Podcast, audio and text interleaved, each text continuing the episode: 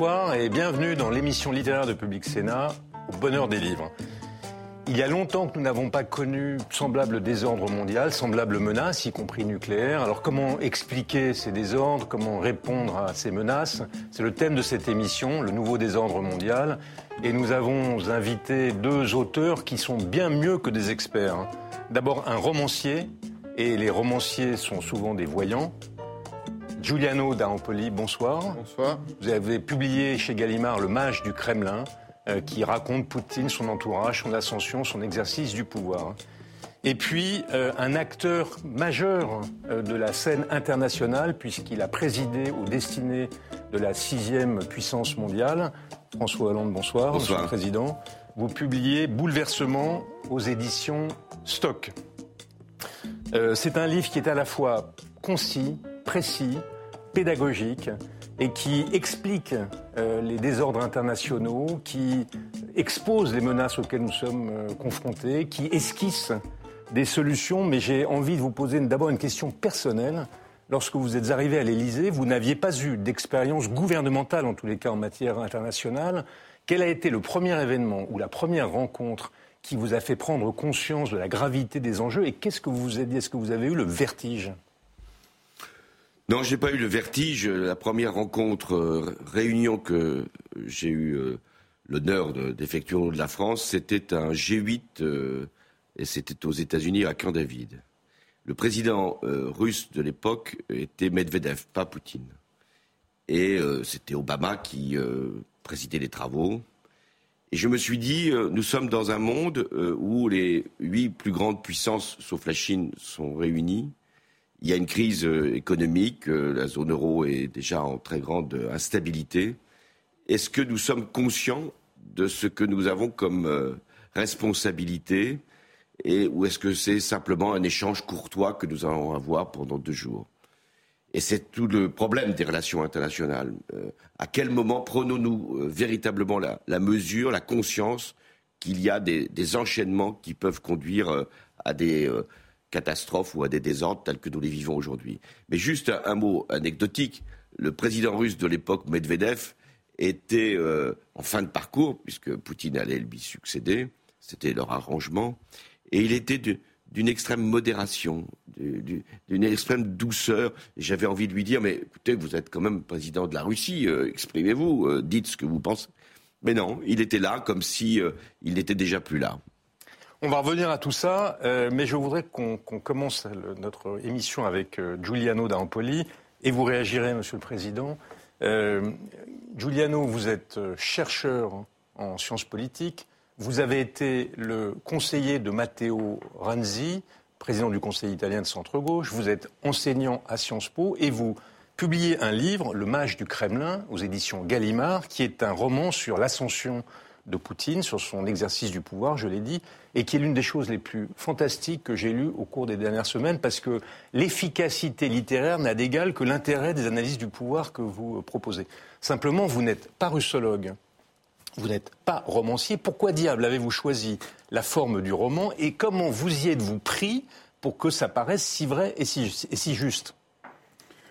Écoutez, euh, merci d'abord pour, vos paroles. Euh, vous savez, il y a plusieurs portes d'entrée dans, la Russie, à, mon avis. On peut y arriver à travers la littérature, on peut y arriver par idéologie. Moi, j'y suis arrivé parce que la première fois que j'ai débarqué à, Moscou, euh, ce qui m'a frappé, c'est la ville au monde où on ressent le plus, à mon avis, l'emprise du pouvoir un pouvoir qui émane de ce fossile euh, du Kremlin au centre de la ville et après se, se, disperse euh, dans, la ville. Et, ça m'a beaucoup frappé, ça m'a fait peur.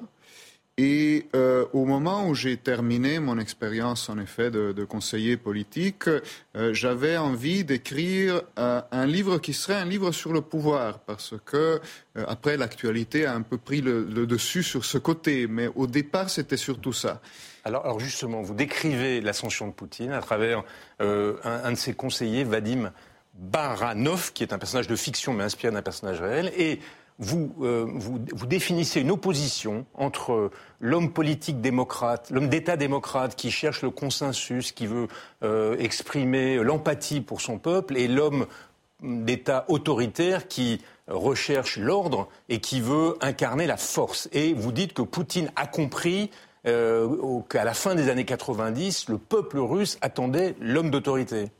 Oui, il faut, il faut partir du chaos de la Russie des années 90, évidemment, où le, Moscou, justement, cette ville euh, euh, d'habitude tenue par le pouvoir, était devenue une sorte de, Disneyland pour adultes armés de Kalachnikov, euh, où voilà, la, violence était partout, l'État était en faillite, n'arrivait plus à payer ni les salaires ni les retraites, etc. Et, là, donc, dans toute cette confusion, émerge effectivement euh, un homme qui, dès le début, et c'est ça qui est frappant, euh, à mon avis, euh, a dans cette dimension de, autoritaire, de verticalité, qui est un mot d'ailleurs qu'il emploie lui-même, restaurer la verticale du pouvoir, et même dans une composante quand même très forte de violence, la base de son pouvoir. François Hollande, est-ce que cette, opposition entre les démocrates, les, hommes d'État démocrates qui veulent être aimés et les hommes d'État, les autocrates qui veulent être craints et respectés, est-ce que ça vous paraît une grille de lecture euh, dont vous avez fait l'expérience? Le démocrate va faire tout pour convaincre euh, l'autoritaire qu'ils sont finalement très proches, que les valeurs que l'un exprime peuvent être partagées par l'autre. L'autoritaire ou le dictateur, lui, regarde le démocrate en sachant qu'il est là que pour quelques jours, quelques semaines, quelques mois, et que ce qu'il dit euh, a une importance toute relative, et que ce qui va compter, c'est la durée et c'est la force. Donc il faut que le démocrate, s'il veut faire son métier, son travail euh, de, responsable de son pays et peut-être aussi du sort du monde, ait conscience que tout est rapport de force. Et que face à un dictateur, euh, la séduction, euh, le plaisir, euh, la sympathie, euh, tout ça n'a aucune valeur.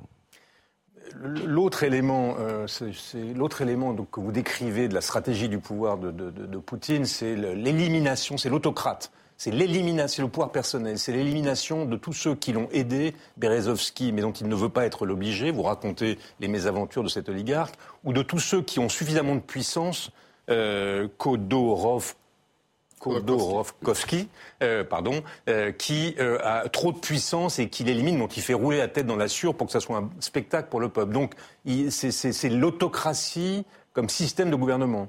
Oui, disons, euh, c'est d'ailleurs un spectacle que donnait déjà Staline à son peuple, c'est-à-dire quand les chemins de fer ne fonctionnaient pas en Union soviétique, euh, Staline convoquait le chef des chemins de fer, lui faisait un procès politique euh, très public et finalement lui faisait confesser qu'il avait, qu'il avait saboté les chemins de fer, le faisait fusiller. Ça ne donnait pas solution au problème des chemins de fer, mais ça donnait un exutoire quand même à la colère de tous ceux qui, qui n'étaient pas contents pour, pour, pour l'état des, transports soviétiques.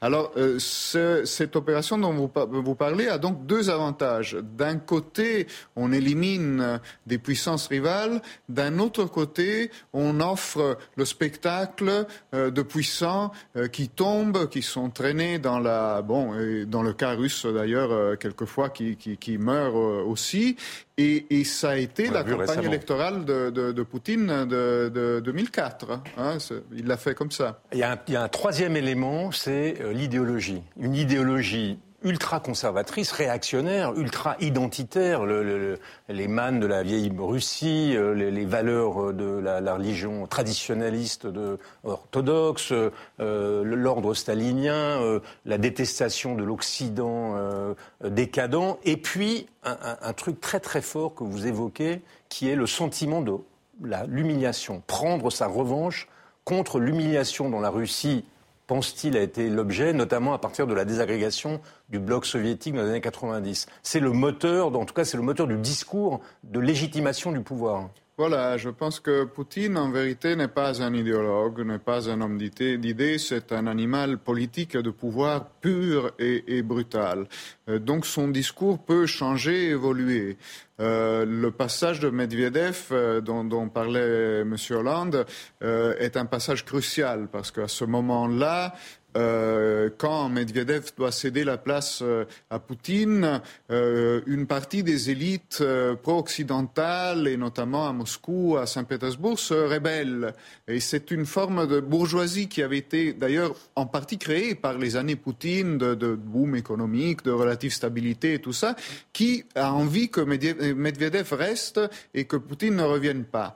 Et à ce moment-là, en effet, Poutine parvient à revenir parce que, en effet, l'attitude de Medvedev lui-même n'est pas euh, extraordinairement euh, agressive. Ou, Et, euh, et quand il revient, son discours a changé. C'est-à-dire que là, il estime qu'il a été un peu trahi euh, par euh, ces élites plutôt pro-occidentales et plus, et il va revenir avec un discours qui va être là, du coup, vraiment la, défense de la tradition, le retour d'une certaine façon, à l'ancienne Union soviétique. Euh, après, c'est un mix. Hein, la puissance russe, c'est une combinaison très bizarre. De on a des gens qui sont tatoués sur, la même, sur, une épaule avec le symbole soviétique, sur l'autre le tsar, et, puis la croix orthodoxe, euh, euh, tout, ce qui exprime d'une façon ou de l'autre la, puissance et le rang de la Russie sur la scène mondiale. François Hollande, vous avez rencontré à de nombreuses reprises euh, Poutine, vous avez négocié avec lui, travaillé avec lui ou contre lui. Vous en faites un portrait d'ailleurs à plusieurs reprises dans votre livre. Vous le comparez même à Trump. Euh, vous, vous, reconnaissez le Poutine réel que vous avez rencontré dans le Poutine de fiction que Giuliano a écrit? Oui, c'est très troublant d'ailleurs que Giuliano, euh, qui n'a jamais rencontré Poutine, euh, puisse avoir perçu exactement, non pas simplement le trait de personnalité que l'on peut d'ailleurs imaginer à la télévision, non, le, système de Poutine et cette rupture de 2012 qui est très importante et c'est pour ça que je commence mon livre par 2012 et euh, le retour de Poutine euh, au Kremlin. Parce que c'est un autre Poutine qui arrive, un Poutine qui a été doublement frustré, frustré d'avoir perdu une partie du, pouvoir, frustré d'avoir euh, vu la Russie décliner, pense-t-il, pendant cette période parce que Medvedev a laissé l'intervention américaine, anglaise, française en Libye, euh, qu'il s'est abstenu au Conseil de sécurité. Pour lui, c'est une faute majeure. Donc il est là et il veut prendre sa revanche parce que c'était exactement euh, ce, que j'ai perçu moi dès la première rencontre. Un, homme qui avait déjà eu la verticalité du pouvoir, mais qui cette fois-ci allait l'utiliser, non pas pour ouvrir son pays, pour le moderniser, pour faire qu'il y ait un partage de la rente pétrolière euh, au profit de ses proches, pas seulement, Là, il s'agissait de faire revenir euh, la Russie sans idéologie, c'est-à-dire reconstituer l'Union soviétique sans le communisme, mais avec les méthodes du stalinisme. C'est ça le, projet et le, but de Poutine, c'est-à-dire de reconstituer ce qui a été l'Empire et de le faire avec les méthodes traditionnelles, celles qu'on pour lier les, tsars, puisque vous l'appelez ainsi, comme, euh, les dirigeants soviétique, Staline, pas Lénine, parce que Lénine est un idéologue. Euh, Staline est euh, simplement l'homme qui va utiliser la force euh, jusqu'au bout, et c'est pour ça que la comparaison toujours de, la dénazification, pour ça il, utilise toujours les mots nazis, parce que c'est fait partie de ce que Staline a laissé comme legs à, la Russie et à l'Union soviétique. Donc c'est très intéressant que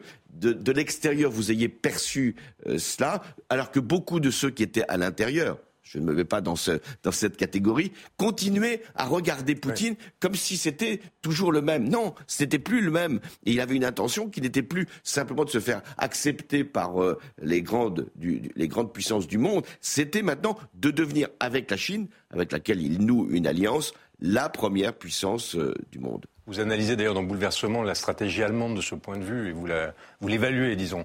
Euh, Bouleversement, c'est donc le livre que vous publiez. Vous livrez une analyse sur les désordres du monde très claire, très précise, très pédagogique. Euh, c'est en plus très vivant parce que c'est émaillé de portraits, certains sympathiques. Angela Merkel vous a beaucoup plu manifestement par sa modestie, sa persévérance, sa minutie aussi. D'autres êtes plus moins amène. Euh, Obama, par exemple, on sent en filigrane que vous le trouvez un peu arrogant euh, et, indécis. Vous n'êtes pas très aimable avec votre successeur, mais ça, c'est à la fois euh, sans doute injuste, mais de bonne guerre, compréhensible. Mais l'essentiel, me semble-t-il, ce sont vos analyses. Et notamment, vous, analysez un frottement de deux plaques tectoniques qui, qui créent le, désordre dans lequel nous sommes. Euh, L'Occident qui se replie et l'Orient, entre guillemets, qui euh, s'enhardit. À l'ouest, aux États-Unis, Europe, euh, la tentation isolationniste, le souverainisme, le scepticisme, et à l'Est, Russie, Chine, Iran, Turquie, la tentation impériale. Et c'est ça qui, selon vous, crée l'essentiel du désordre mondial.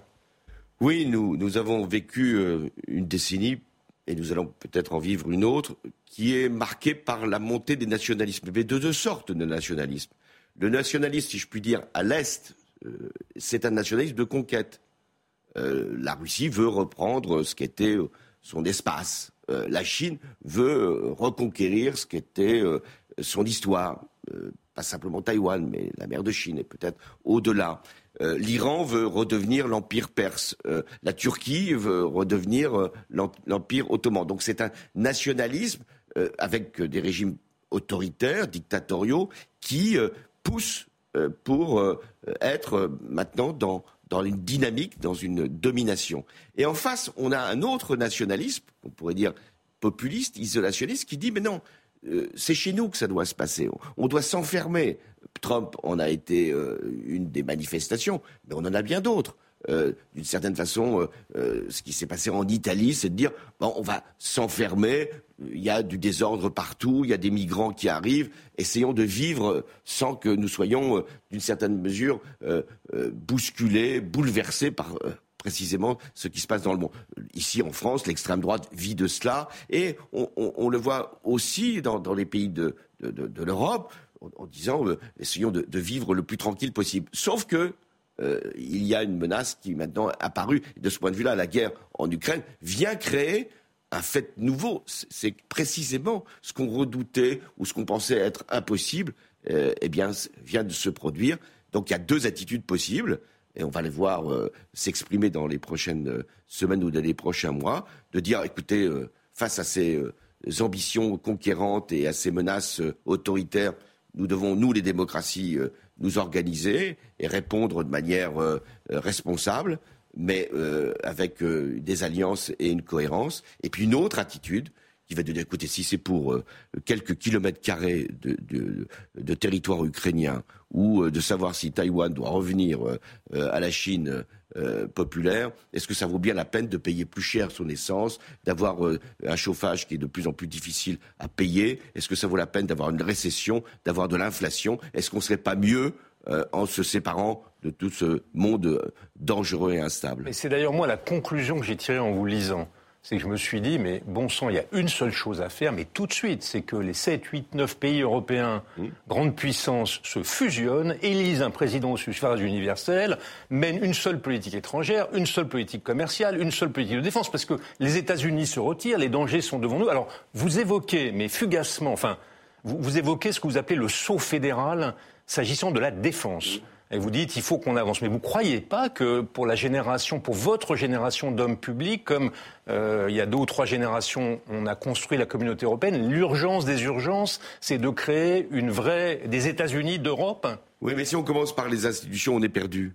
Euh, on a connu ça dans, l'histoire de l'Europe. Euh, on, croit qu'on va bâtir une Europe par la politique, par l'élection, par éventuellement une, constitution. Non, on, doit bâtir l'Europe, c'est ainsi d'ailleurs qu'elle s'est construite, on doit bâtir l'Europe à partir d'une obligation, à partir d'un projet, à partir d'une volonté commune. Aujourd'hui, je, pense que c'est effectivement à quelques pays, euh, 8, 9, on verra bien, y compris d'ailleurs le Royaume-Uni qui peut venir dans cette perspective de, défense, qu'il faut se, se constituer, qu'il faut s'organiser, qu'il faut fondre un certain nombre de nos effectifs, euh, mutualiser nos équipements militaires. Euh, parce que qu'est-ce que nous prouve la, guerre en Ukraine? La prochaine guerre, elle est, elle n'est pas nucléaire, euh, ça, ça fait partie de, des menaces que Poutine agite. Elle est toujours conventionnelle.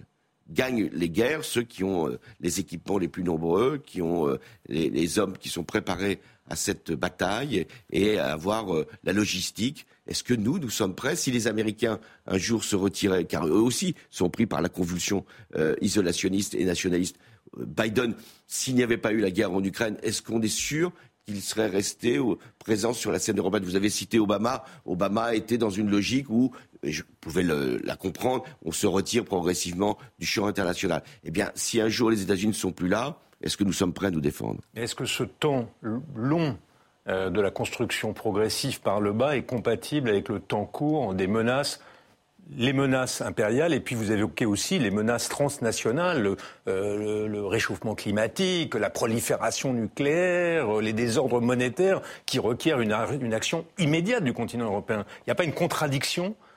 Non, il n'y a pas de contradiction. L'Europe, elle, est quand même pour nous le levier principal, y compris par rapport à l'action climatique, y compris même pour faire la transition énergétique.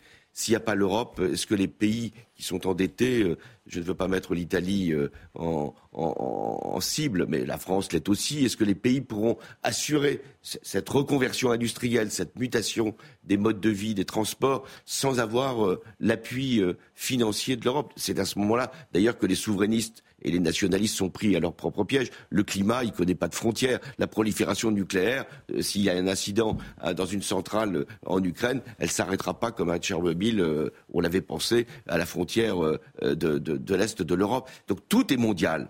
Et il faut toujours penser qu'un événement qui se passe dans le monde aura nécessairement une conséquence sur notre propre vie. Je, me souviens d'un Conseil européen, il y avait peut-être déjà Matteo Renzi, où j'ai dit, vous voyez, c'était en 2013. Regardez ce qui se passe en, Syrie. Euh, vous fermez les yeux. Vous laissez euh, Bachar el-Assad utiliser des armes chimiques. Vous laissez les, Russes bombarder, euh, se préparer d'ailleurs à, faire ce qu'ils font aujourd'hui en Ukraine. Et vous pensez que ça n'aura pas de conséquences Un an après, on avait les réfugiés et les attentats? Alors le, bonheur des livres, c'est d'abord le plaisir des lecteurs. Et donc dans cette émission, nous invitons l'un d'entre eux à vous poser une question. Cette semaine, c'est David Zuff qui a une question pour vous, Monsieur le Président. David, c'est à vous. On l'écoute.